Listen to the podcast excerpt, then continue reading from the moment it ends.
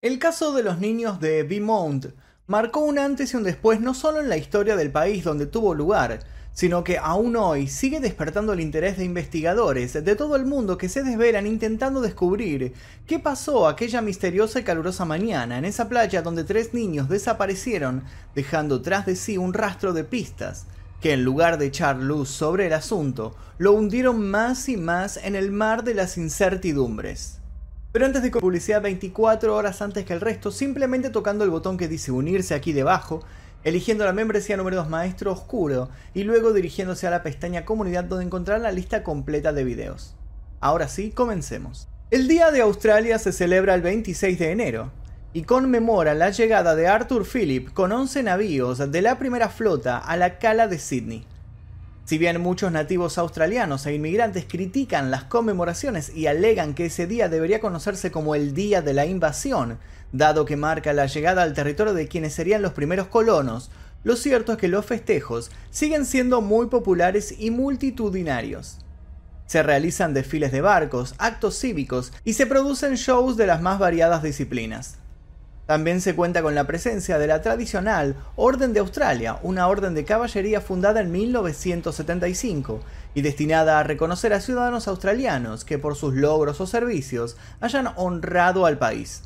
Otro nombramiento de gran envergadura es el del Australiano del Año, que también se otorga ese día. Ese momento del calendario que para algunos es algo tan triunfal, la bandera australiana flamea con orgullo desde las ventanas de muchas casas. Hay bailes, brindis, momentos de reflexión. Todo termina cuando a una hora determinada al caer la tarde se canta el himno en todas partes del país, haciendo que sus estrofas se repliquen hasta llegar a oídos de sus característicos koalas y marsupiales. Tengan la postura que tengan, el 26 de enero es un día muy importante para todos en Australia, ya que en él convive algo que otorga la identidad de ese país, tanto para bien como para mal. Sin embargo, desde 1966, ese día viene acompañado de un sabor bastante amargo. Triplemente amargo, para ser más concreto. Cuando se les pregunta a los australianos sobre este caso en particular, algunos se dedican a mirar el piso intentando no hablar sobre el tema. Otros, sin embargo, se dedican a tejer las más turbias teorías de lo sucedido. Es que todo australiano que se precie de sí tiene su propia teoría sobre lo que le sucedió a los niños de Beaumont. Retrocedamos un día. El 25 de enero de 1966, Grant Jim Beaumont, ex militar y taxista, se dio ante los pedidos de sus hijos y los llevó a la playa. La ola de calor era intensa y los niños solían ir a divertirse en la arena. Jane, de 9 años, había demostrado siempre ser muy responsable y era la encargada de cuidar a sus hermanos, Arna de 7 y Grant de 4, cuando les dejaban realizar estas travesías. Desde muy pequeño Jane se había mostrado obediente y sus padres insistían en que por su forma de actuar parecía mayor de lo que realmente era. Además, no era extraño en esa época y en ese lugar que los padres confiaran en dejar a sus hijos pasar el día solos en lugares públicos. Antes de marcharse por trabajo a Snow Town, Jim Beaumont miró a su hija muy fijamente y le remarcó las mismas reglas que de costumbre. Debían tomar el autobús a una hora específica para que su madre los recibiera en casa. No era opción que se retrasaran. Jane dijo claro que sí y tomó a sus hermanos de las manos, apretándolos con firmeza, pero sin lastimarlos. Jim sonrió y les dio un beso a cada uno. Luego se marchó. Los tres hermanos volvieron a su hogar al horario pautado, sonrientes, cansados de tanto correr y jugar según alegaron. Se bañaron y cenaron. Su madre Nancy Ellis les deseó buenas noches, sin saber que ya nunca volvería a poder hacerlo, así como su marido al mirarlos por última vez por el espejo retrovisor aquella misma tarde antes de doblar la esquina. Ninguno de los dos suponía que no los iban a ver más. El 26 de enero los tres niños se despertaron temprano y fueron insistentes hasta el cansancio. No dejaron de repetir que querían volver a la playa. Lo hicieron con una persistencia inusitada, tanto que Nancy, suponiendo que el entusiasmo se debía a los festejos que de seguro habría en esa playa aquel día tan particular, terminó dándoles permiso. La playa quedaba a 3 kilómetros, lo que significaba unos pocos minutos en colectivo. Nancy los acompañó hasta la parada y a las 8.45 los despidió, no sin antes hacerle prometer a Jane que al mediodía estarían en casa. Sí, claro, por supuesto, dijo ella, y luego saludaron a su madre desde la ventanilla. Jane tenía puesto su traje de baño enterizo rosa, un short verde, zapatillas de lona y llevaba el libro Mujercitas. Arna salió con un traje de baño colorado de una pieza debajo de una remera y shorts, y Grant iba en traje de baño verde y blanco con rayas verticales debajo de unos shorts.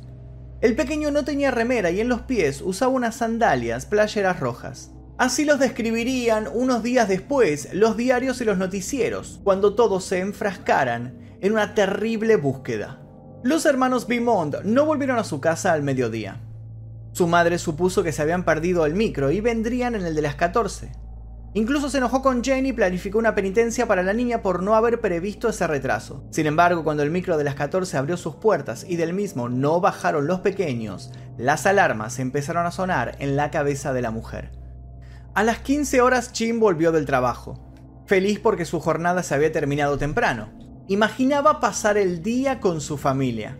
Sin embargo, a partir de ese momento, los minutos empezarían a correr lento para él y para Nancy. Ya nada volvería a ser lo mismo. Alertados, Jim y Nancy fueron a la playa donde se suponía que habían ido sus hijos. Sin embargo, les resultó imposible saber por dónde empezar a buscar. El lugar estaba lleno de rostros sonrientes que paseaban y festejaban. Visitaron sitios que a los niños les interesaban, casas de amigos, calles aledañas, para las 17.55 ya estaban en la comisaría sin poder terminar de creer lo que estaba sucediendo. 24 horas después el caso ya era de conocimiento nacional. Para el 29 de enero los titulares mencionaron la posibilidad de un crimen sexual, luego de que edificios cercanos a la playa fueran rastreados en vano. Incluso un grupo de operaciones de emergencia había drenado el puerto Patagua Longa, siguiendo las declaraciones de una mujer que creía haber visto a los niños buscados cerca del sitio. Aunque no había pruebas que hicieran temer lo peor, la ausencia justamente de alguna pista concreta desató las más cruentas hipótesis. Por ese entonces la recompensa por algo de información era de 250 libras australianas. Pasadas las décadas, esa cifra aumentaría hasta un millón de dólares. Tal revuelo causó el incidente en la opinión pública que aún varios meses después de que todo comenzara, la policía seguía recibiendo llamadas que decían tener información valiosa sobre los niños. La mayoría eran personas que no estaban muy seguras de lo que decían, pero se mostraban desesperadas por ayudar. Tanta empatía causaban los desafortunados Nancy y Jim apareciendo en los medios de comunicación, que fueron muchos los australianos que quisieron ayudar y terminaron entorpeciendo la investigación. Un cartero los había visto a unos kilómetros de la playa, rondando las 3 de la tarde del 26, caminando de las manos sonrientes. Un dependiente dijo que eso no podía ser porque antes habían pasado por su tienda que quedaba en otra dirección y habían comprado empanadas y un pastel de carne con dinero que sus padres negaron haberles dado. Una mujer dijo haberlos visto entrando en una casa que ella creía abandonada. Cada una de estas teorías fue investigada. Cada hilo fue seguido hasta desenmarañar el ovillo, pero nada parecía estar conectado. Todo se desvanecía, siempre parecían estar al final del camino, luego de intentar unir cualquier dato con otro que esclareciera el caso. La única información que parecían verificar todos los testigos es que los niños efectivamente habían llegado a la playa y que en determinado momento habían dejado de estar solos. Al parecer un hombre alto, rubio, de cara delgada, tez bronceada, complexión atlética y de unos 30 años, había estado jugando con ellos. Cuando un primer y siniestro identikit comenzó a recorrer los medios, muchas personas parecieron identificarlo. Había estado jugando con unos pequeños y luego se había mostrado molesto porque entre sus pertenencias faltaba dinero. Había incluso increpado a los bañeros del lugar. Pero ¿quién era esta persona? El hecho de que todos describieran que entre el hombre y los niños había un trato de naturalidad casi familiar hizo que inmediatamente se sospechara de una relación que se había ido tejido previamente. ¿Acaso el sujeto había estado planeando este secuestro durante meses y lo había llevado a cabo en plena luz del día y rodeado de un montón de personas? Fue entonces cuando Nancy llamó a la policía consternada por una escena en particular que de pronto golpeaba sus recuerdos. Recordó que mientras peinaba el pelo de Arna por última vez, esta distraída había mencionado que Jane había hecho un novio en la playa. En ese momento Nancy había restado importancia a las palabras. Si bien consideraba que sus tres hijos eran muy tímidos, no quitaba que hicieran amigos. No era nada que le pareciera fuera de lo normal en ese momento.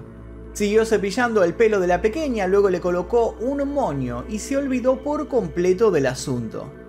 Pero entonces todo comenzó a tomar forma, y si acaso este supuesto novio del cual había hablado Arna era este hombre rubio que los había secuestrado, Jim intentó que su mujer no se sintiera culpable.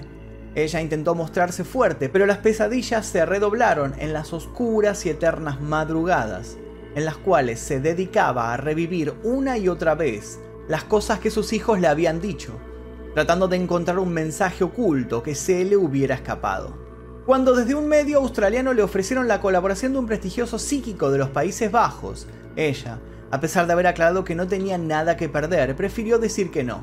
Ya no quería ninguna controversia innecesaria.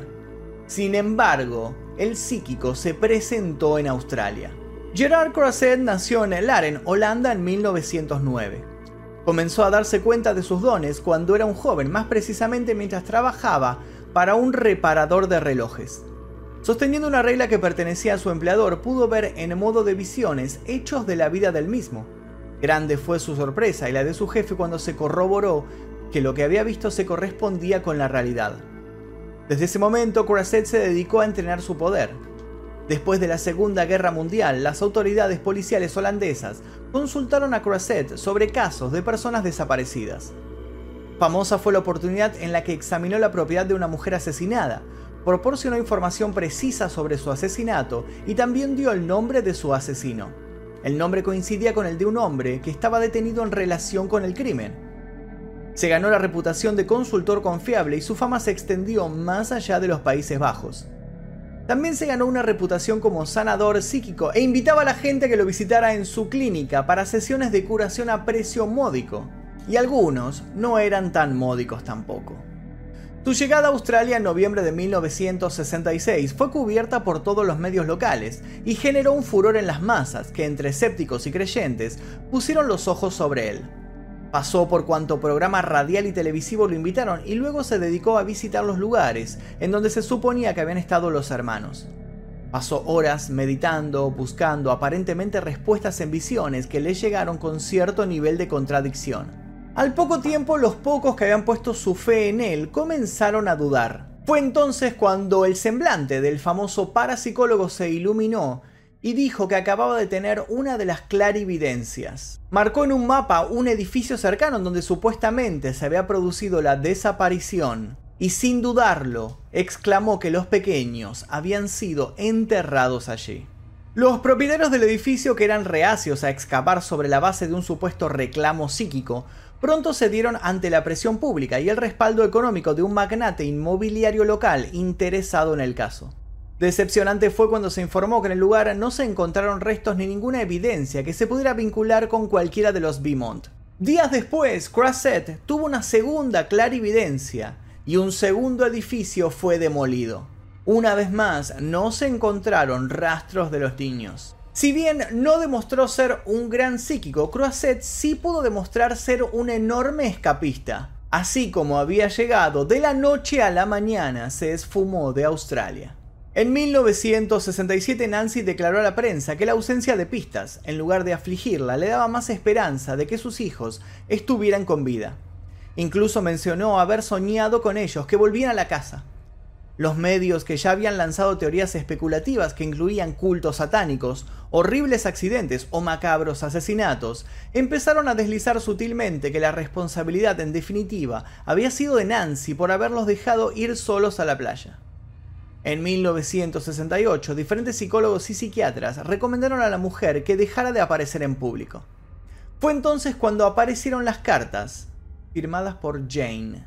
Según la policía, las cartas que los padres de los Beaumont empezaron a recibir podían ser auténticas. En las cartas, la supuesta Jane hablaba de que ella y sus hermanos estaban bien, que vivían muy a gusto recibiendo el cuidado de un hombre. Antes de que la policía pudiera realizar un rastreo efectivo, el hombre del cual hablaban las cartas de Jane escribió su propia carta. En la misma sostenía que se había designado a sí mismo guardián de los niños y que estaba dispuesto a devolverlos a sus padres puso un lugar y un día de reunión. Jim y Nancy, con el corazón acelerado, fueron al sitio pactado acompañados por un detective. Esperaron durante largos minutos, incluso horas, pero nadie apareció. Tiempo después llegó una tercera carta firmada nuevamente por Jane. Decía que el hombre había estado dispuesto a devolverlos, pero que cuando se dio cuenta de que había un detective en el lugar, se había sentido traicionado y había cambiado de opinión. Nada más pudo saberse en el momento. No volvió a entablarse comunicación, y la incertidumbre lo sumió durante décadas. ¿Seguirían vivos los hermanos? ¿Estarían acaso bajo la tutela de este hombre? ¿Por qué se los había llevado? En 1992, exámenes de expertos peritos calígrafos demostraron que las cartas habían sido un engaño. Las huellas digitales fueron rastreadas hasta un hombre de 41 años, que al momento de escribirlas había sido un adolescente con ganas de hacer una broma pesada. Ofreció disculpas públicas y no recibió ningún castigo debido al tiempo transcurrido. Luego del infructuoso incidente postal, no volvieron a aparecer más pistas, hasta que otros horribles casos tuvieron lugar. El 12 de enero de 1970, en la playa Ferry Meadow, se esfumó otra chica, Cheryl Grimer, de 3 años. Otro caso que quedó sin resolver, aunque hubo testigos que dijeron haberla visto con un hombre joven. ¿Coincidencia? El 26 de agosto del mismo año, las hermanas Judith y Susan McKay, de 7 y 5 años respectivamente, desaparecieron en Townsville, Queensland, mientras iban a la escuela. Pero este caso, a diferencia de su predecesor, tuvo una resolución. Los cuerpos fueron encontrados varios días después en el lecho de un arroyo seco. Ambas niñas habían sido estranguladas, y aunque llevó años resolverlo, el asesinato no quedó impune. Casi 30 años después del crimen, un hombre llamó a la policía mientras veía un documental del caso en televisión. Dijo tener sospechas contundentes de que el asesino de las McLeay no era otro que el esposo de su prima. Investigaciones de por medio se llegó a la conclusión en 1998 de que Arthur Stanley Brown era efectivamente quien las había matado. En su contra, había antecedentes de pedofilia y confesiones previas en estado de embriaguez en los bares de la zona. La policía lo había llegado a interrogar, pero no había encontrado nada extraño en él. Brown fue arrestado por 45 cargos de agresión sexual y violación de 6 niños de 3 a 10 años y por los asesinatos de Susan. Sin embargo, el jurado no pudo llegar a un veredicto y se bloqueó un nuevo juicio con el argumento de que Brown estaba demasiado senil para ser juzgado. Padecía demencia senil y la enfermedad de Alzheimer. Brown es considerado sospechoso de la desaparición de los niños Beaumont, en base a las conexiones que se hicieron entre él y el secuestro de Adelaide Oval en agosto de 1973, dos chicas, Joan Radcliffe, de 11 años, y Kirsty Jane Gordon, de 5, se evaporaron durante un multitudinario partido de fútbol en un estadio. Hay que tener en cuenta que Brown tenía 53 años en el momento de la desaparición de los niños Beaumont, lo que no coincide con la edad en la descripción del hombre que se los había llevado de la playa según los testigos. Igual de cierto es que tiene un aire muy similar al Identikit. Según encuestas, la mayoría de los australianos hoy en día creen que Brown fue culpable del crimen de los hermanos Beaumont, pero muchos otros creen que en realidad el culpable fue un tal Vivan Spencer von Einem. Vivan Spencer von Einem fue sentenciado a cadena perpetua en 1984 por asesinar a Richard Kelvin, de 15 años, hijo del presentador de noticias televisivas de Adelaida, Rob Kelvin. La policía y los fiscales declararon públicamente que creían que von Einem tenía cómplices y estaba involucrado en otros crímenes.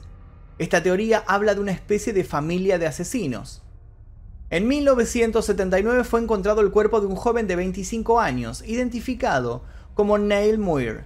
Su cuerpo estaba gravemente mutilado. En 1982 se encontró el cuerpo en idénticas condiciones de Mark Langley, de 18 años. Con el correr de los meses fueron apareciendo más cuerpos que daban indicios de experimentación casera. Contador de profesión, Von Einem se encuentra hoy día cumpliendo cadena perpetua. Aunque no hay pruebas contundentes al respecto, varios testigos aseguraron que en más de una ocasión Von Einem se jactó del crimen de los niños desaparecidos del estadio y de los hermanos Beaumont. Sobre estos últimos, habría contado que los había conectado mediante una cirugía brillante.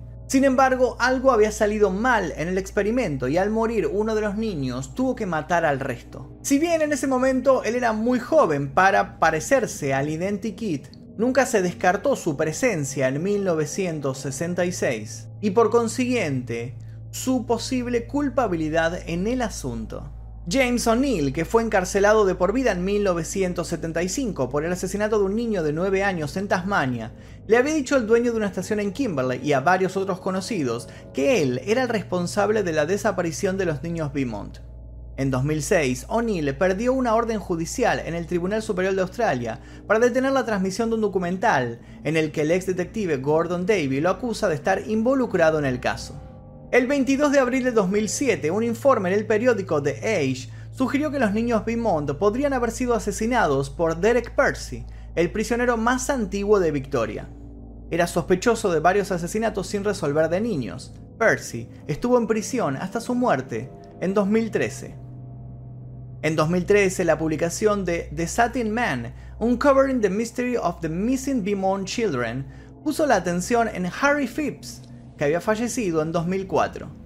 Phipps era propietario de una fábrica local y miembro de la élite social de Adelaida, y tenía una semejanza sustancial con el retrato robot policial del hombre visto hablando con los niños en la playa.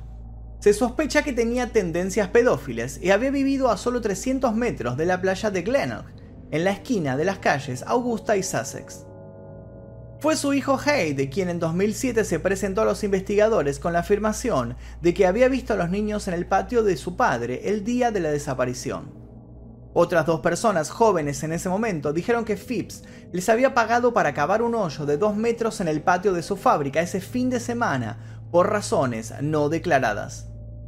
En noviembre de 2013 fue excavada una sección de un metro cuadrado de una fábrica en North Plymouth que había sido propiedad de Phipps. Todos en Australia y en el mundo estaban observando el minuto a minuto en las noticias. Un radar de penetración en el suelo encontró una pequeña anomalía, que bien podía significar movimiento de tierra u objetos dentro del suelo. Parecía que por fin la revelación emergería, pero la excavación no encontró evidencia adicional y las investigaciones al respecto se cerraron. Una investigación privada patrocinada por Channel 7 Adelaide generó nuevas excavaciones y el 2 de febrero de 2018 se encontraron huesos, pero terminaron siendo de animales.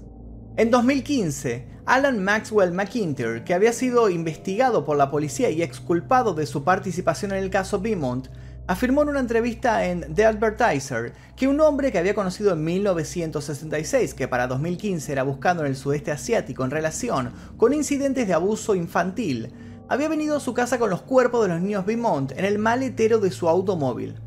El hombre en cuestión fue luego identificado como el empresario Alan Anthony Munro, un ex jefe de exploradores que se había declarado culpable de 10 delitos sexuales contra niños cometidos en 1962. Nunca se pudo comprobar su participación en el caso Beaumont. Por los otros crímenes fue condenado a 10 años, con un periodo sin libertad condicional de 5 años y 5 meses lo que hace posible su liberación para el año 2022. Cansados de tantas idas y vueltas y seriamente afectados emocionalmente por tantos años de falsas esperanzas, Jim y Nancy decidieron finalmente abandonar la casa que ocuparon en los años 60, en la que se quedaban por si sus hijos volvían y se separaron. En el año 2018 aceptaron oficialmente que el caso nunca se resolvería. Nancy Beaumont murió el 16 de septiembre de 2019 a los 92 años en un geriátrico, aquejada de demencia. Sus más allegados dicen que una de las cosas que más le afectó luego de la muerte de sus hijos fue el hecho de que en 1990 un periódico había mostrado imágenes generadas por computadora de cómo se verían los hermanos Beaumont de adulto nunca logró superarlo. Jim por su parte se encarga con regularidad de recordar a la policía su dirección, por si alguien aparece buscándolo. Dice que nunca va a perder las esperanzas. La sumatoria de hechos desgraciados que sucedieron a este caso hizo que los padres australianos empezaran a replantearse su tradicional estilo de vida familiar relajado. El caso de los hermanos Beaumont, aunque irresuelto, puso de manifiesto una serie de asesinos relacionados con el abuso infantil, como generando un imán de perversión.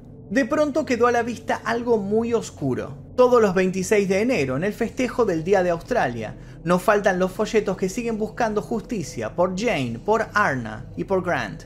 Entre las multitudes, ningún niño deambula solo. Todos los padres, aunque parecen distendidos, los agarran fuerte de las manos o de los hombros.